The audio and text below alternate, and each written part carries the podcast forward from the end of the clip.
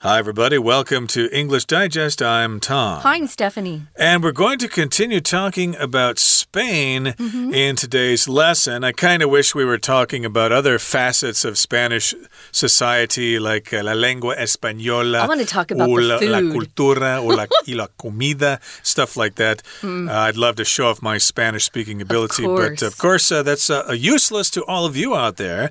Uh, we're going to be talking specifically about pine resin that is is produced in Spain. They're not a major producer of pine resin in the world. I think China, Brazil, and Indonesia are the world's major producers of pine resin. But still, we're talking about maybe getting the pine resin industry going again in Spain, mainly because people are concerned about the environment, and some of these products can probably be made from pine resin and not from uh, petroleum so much. Mm -hmm. So, we're going to talk more about uh, how this is done and uh, what they're uh, guesstimating for the future. You know, it's all a guess as to what's really going to happen in the future. But we'll talk about how pine resin is a good substitute for some of these petroleum products and how it's used, uh, some of its practical applications. Uh, all these things are very interesting. I knew very little about this, so it's always nice to learn something new in a different sort of area than uh, you're usually used to studying too much. So, right now, we're going to read through our lesson and then we'll be back.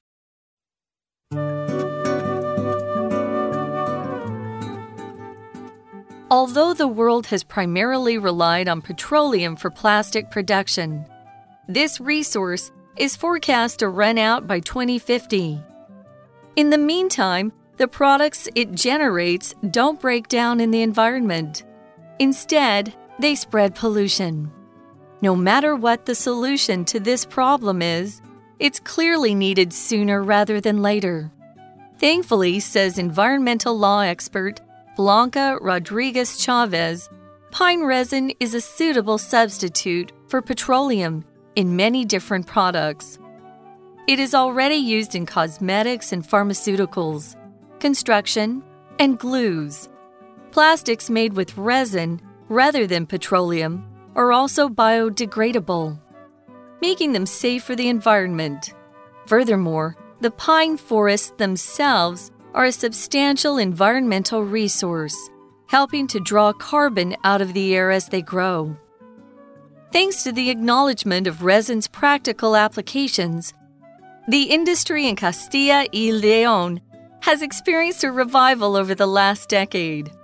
Advocates of pine resin see it as a golden opportunity for Spain's rural towns, many of which are nearly uninhabited due to younger generations emigrating to cities. Some younger workers have already returned to take up jobs in resin collecting. Additionally, Spain is one of just two countries in Europe still producing resin, so the resource could become a significant economic advantage to the country as a whole. The revitalization of the resin industry is boosting not only the return of workers to rural Spain, but also tourism based around the practice and the product. The pine forests, already scenic and worth exploring in their own right, are now visited by tourists hoping to learn about the resin extraction process and the history of this region's ancient industry. The value of Spain's liquid gold is being recognized again in a variety of ways and could provide a window into a more eco friendly future. Okay, everybody, it's time for us to discuss the contents of today's lesson. Again, we're talking about the liquid gold of Spain's trees, pine resin. Of course, it's not gold in liquid form, but basically it's something very valuable.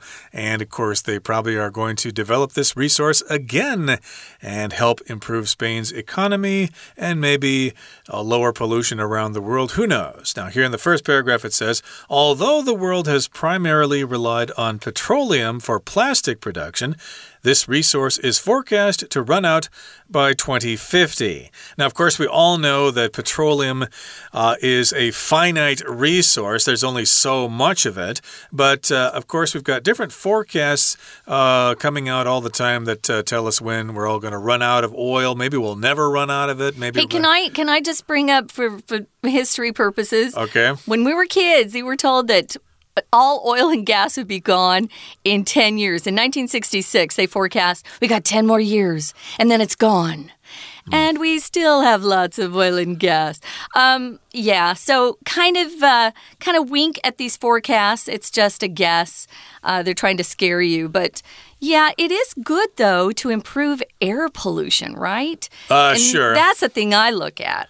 Right. Uh, so, one question, of course, is when it's going to run out. The other is, well, is petroleum really something we should be using? Do we have other alternatives? Because, again, petroleum does cause air pollution. So, maybe we should try to phase it out.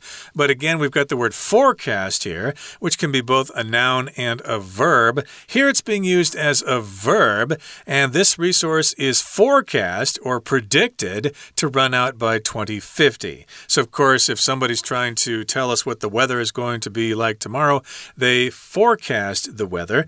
They kind of uh, look at the information and they try to make some educated guesses as to what's going to happen. Nobody really knows what's going to happen in the future, so we have to guess or we have to forecast the future. And forecast can also be a noun, such as a weather forecast. Hey, let's go home and listen to the weather forecast to find out if a typhoon is coming tomorrow. Ooh, hope not not. Yeah, so in the meantime, uh, the products it generates, we're talking about petroleum. It's used in a lot of products. And if you generate something, you produce it, uh, they don't break down in the environment. We know that a lot of these products, especially those that um, are plastic, you know, they go to these landfills and they take centuries to break down if they ever do. So they're really bad for our environment. To break down, people can break down. If you break down and start crying, you kind of lose control of your emotions. You can have a nervous breakdown where you kind of go crazy, uh, kind of lose your lose your mind. Uh, Tom has a lot of uh, slang sayings for that. Uh, a car can break down. Uh, maybe you're driving along the highway and suddenly ah, oh, your engine has a problem. You have to pull to the side, and your car has broken down. You need to get it repaired. But here, we're just saying it doesn't return back into the earth. It doesn't kind of just, you know, meld in with all the dirt and soil.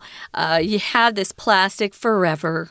Exactly. So they spread pollution as a result of that. No matter what the solution to this problem is, it's clearly needed sooner rather than later. So, 无论如何, no matter what, that's basically the same as the Chinese there. No matter what mm -hmm. the solution to this problem is, we still need to have a solution.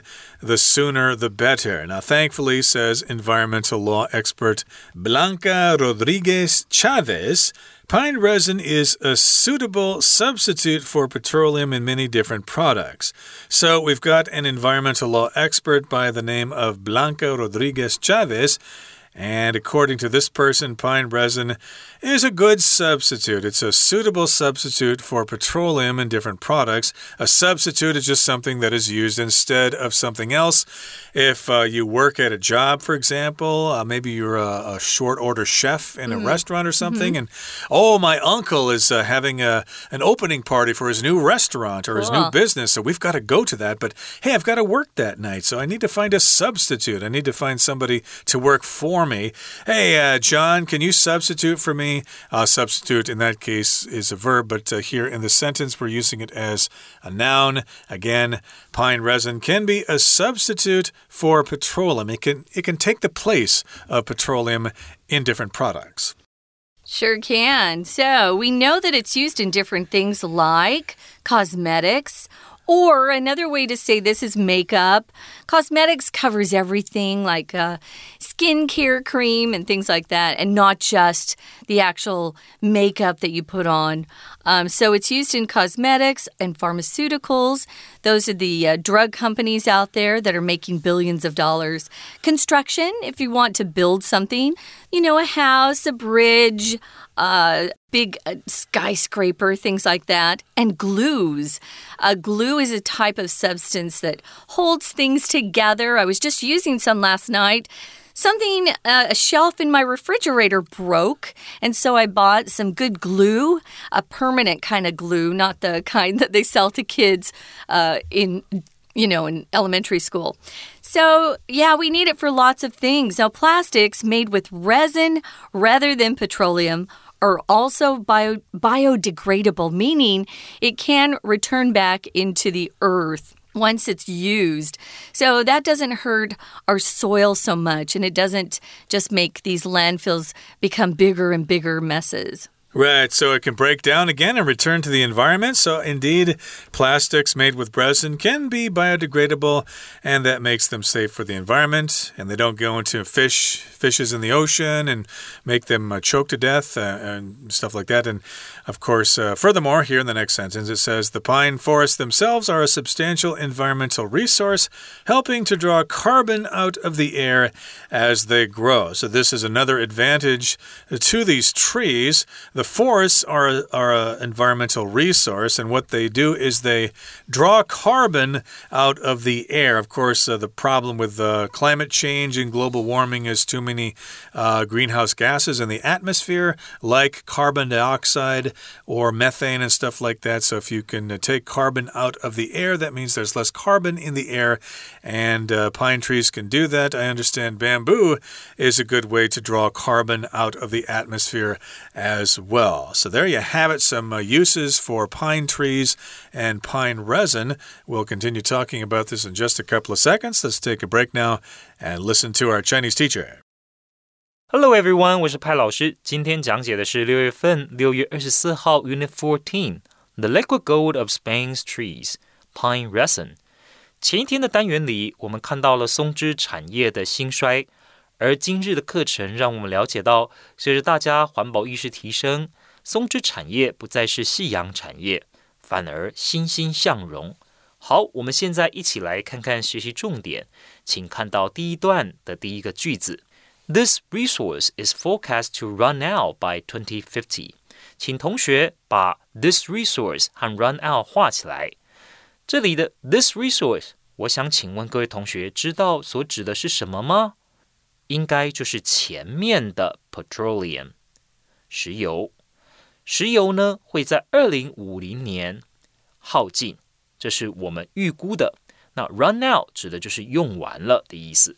再来，请同学看到第二个句子，In the meantime，同时，the products it generates don't break down in the environment，就是我们用石油去生产的，也就是石化产业所提炼出来的这一些。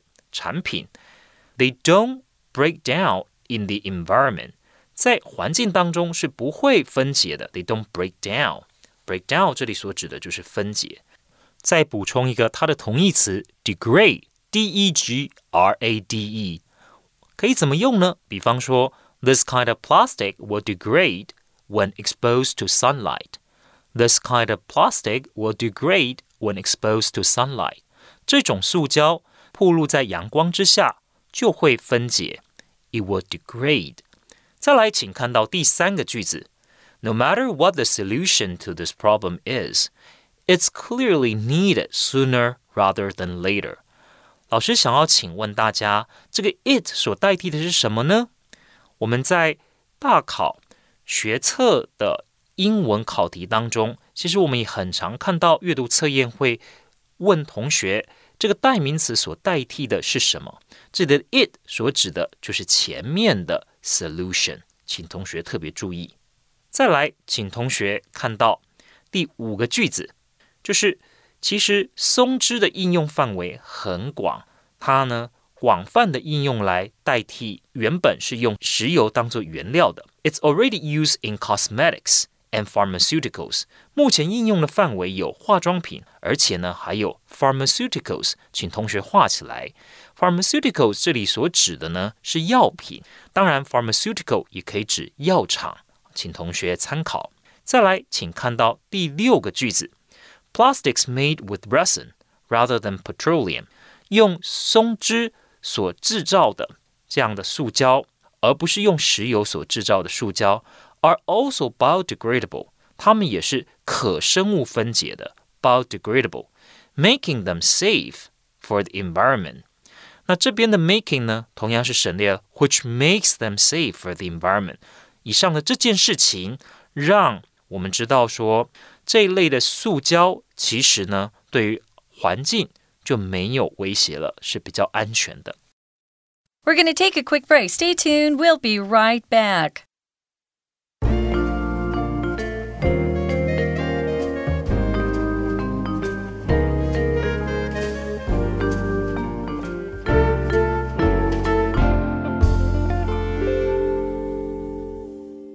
Welcome back, guys. We're talking about liquid gold that's found in Spain's trees, pine resin. A resin isn't found in every tree. Uh, we're specifically talking about pine trees uh, in this particular unit. And we're talking about the pine trees that are found in Spain. As Tom mentioned, there are uh, trees in other countries where they harvest pine resin, but we're focusing on Spain that's located in Europe. Spain's a very popular tourist country, I can tell you that. And uh, this might be a, something you want to look into if you're uh, making plans to go to Europe on vacation. Now, we talked about how petroleum is used in plastic production, and uh, we've got people who forecast uh, that we're going to run out of petroleum. I'm not too worried about that. Uh, we've got lots more places to drill, but uh, we're not able to sometimes because our government bans it. But don't worry about that. In the meantime, we've got products uh, that are made out of this petroleum that don't break down once they've been used and tossed away.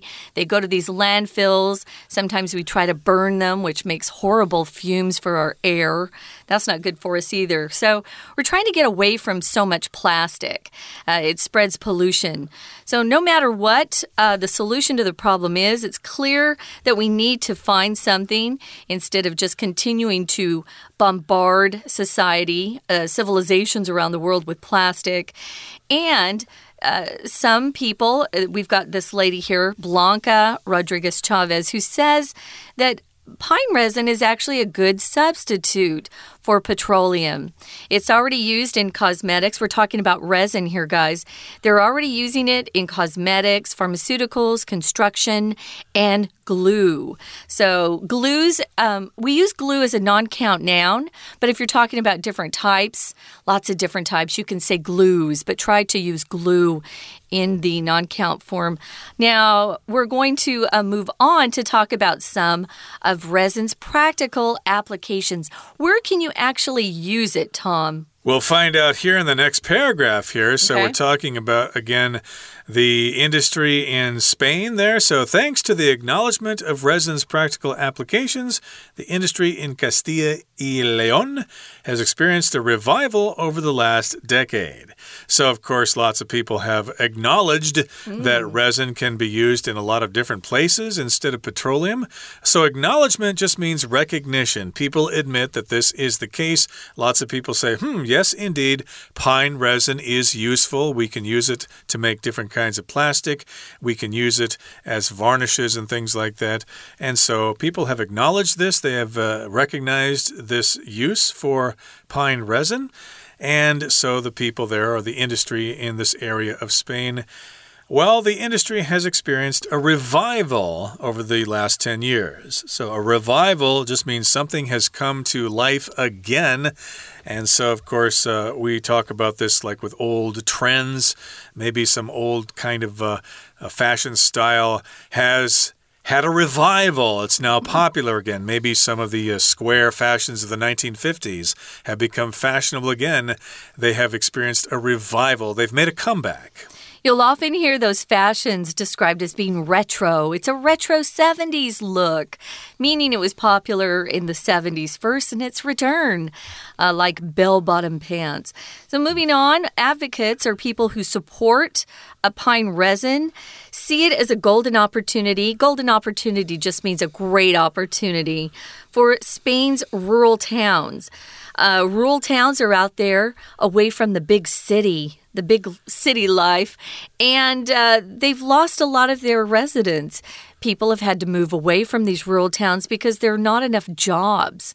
So they're hoping that this is a great opportunity for some of these rural towns to revive or come back alive. Um, many of the people who lived there um, moved out. They immigrated to cities. If you immigrate, you move from one place to another. Um, here we're moving within the, the country itself. We're not moving to another country, emigrate. Uh, notice it's spelled differently than what we usually see. An immigrant is someone who moves from their country to another country. So, yeah, a lot of these rural towns were just uh, becoming um, ghost towns. We often will describe them as ghost towns. No one lives there anymore. But it looks like they're going to be able to uh, lure or attract younger, uh, the younger generations to come back and get a job working with pine resin in that industry. I understand this is a problem in Japan with young people moving to cities, leaving yeah. all the old people behind, but we're talking about Spain here, and some younger workers in Spain have already returned to take up jobs in resin collecting. So maybe they see some opportunities there in the rural country areas of that region of Spain. Additionally, also, Spain is one of just two countries in Europe still producing resin, so the resource could become a significant economic advantage to the country as a whole. So there are only two countries in Europe that still produce resin. So, again, if they produce resin there in Spain, they can have an economic advantage over other countries in Spain, and Spain can be even richer than Germany at some point. So, this is a good thing for Spain. So, the resource could become a significant economic advantage to the country as a whole. As a whole just means if you're considering the whole country, it's going to help the whole country and not just these rural towns themselves. Uh, there will be more taxes paid. It will make um, more tourists, uh, I guess, interested in this particular industry that they'll go and take a look at how it's made. Um, I'm sure it's going to help a lot of people, not just those people who are directly involved in pine resin in those rural towns like I said, if you use this phrase as a whole, it means generally it's going to help a lot more people than just a small amount. I think the other country in Europe is Portugal. So, of course, uh, that means other countries will not uh, be involved in this if the uh, resin industry makes a comeback.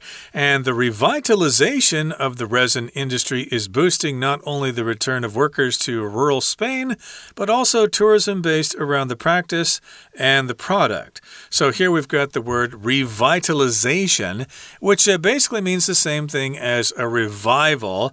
Uh, here here we've got the word vital, which means important. So the revitalization or making the resin industry more important again, it's going to boost the return of workers to the countryside in Spain, but also it's going to help out tourism uh, based around this practice. People might want to check out pine trees and they might want to start using more of these products and buy them as souvenirs or whatever. Hmm, that's right. So the pine forests already scenic and worth exploring in their own right are now visited by tourists hoping to learn more about the resin extraction process.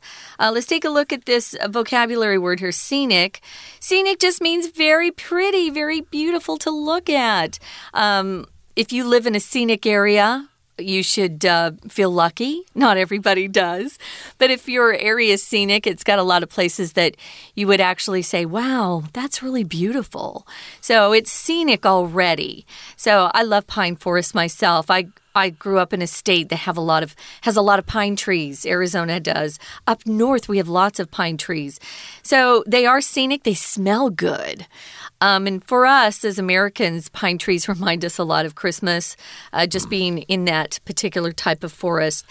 And they're worth exploring in their own right, meaning, uh, even though, you know, they do produce pine resin, they're beautiful just without even considering the fact that they can uh, you know, be harvested for the the resin. They're beautiful in their own right. They don't need anything else. It's uh, beautiful just on their own. Just those pine forests. Indeed, and the value of Spain's liquid gold is being recognized again in a variety of ways and could provide a window into a more eco friendly future. So, lots of people are getting involved with this. Pine resin is recognized again as a possible product to help revive that industry and maybe to help out with environmental concerns. And indeed, we might have a more eco friendly future in the future. So, indeed, we may reduce our need to use fossil fuels or fossil petroleum products, basically. I don't think you could use resin as fuel in this case, but uh, of course, you can use this to make other kinds of products that will be good for the environment. And those, those products might actually smell pretty good as well. Okay, that brings us to the end of our explanation. Here comes our Chinese teacher. 接着，请看到第二段的第一个句子。 Thanks to the acknowledgement of resin's practical applications，这边，请同学特别注意到，这里所表达的是松枝产业在过去十年得以恢复往日的荣景。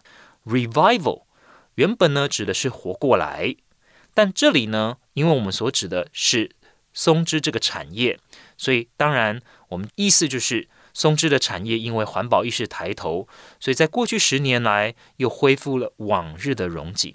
再来，请同学看到第二个句子：Advocates of pine resin see it as a golden opportunity。这里 advocates 指的就是支持的人，advocates 他会去推广松枝的运用使用。再来，请看到逗点之后的关系子句：Many of which are nearly uninhabited。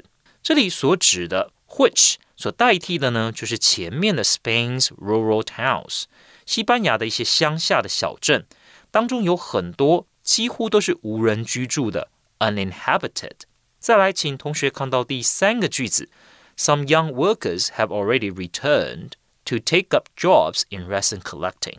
原本无人居住的小镇，因为松枝产业 再度恢复往日荣景，所以年轻人有工作做了。就回到他们的家乡，take up jobs，做什么样的工作呢？In resin collecting，我们说采收，采收松枝的动词就是用 collect。再来，请同学看到第三段的第一个句子，the revitalization of the resin industry。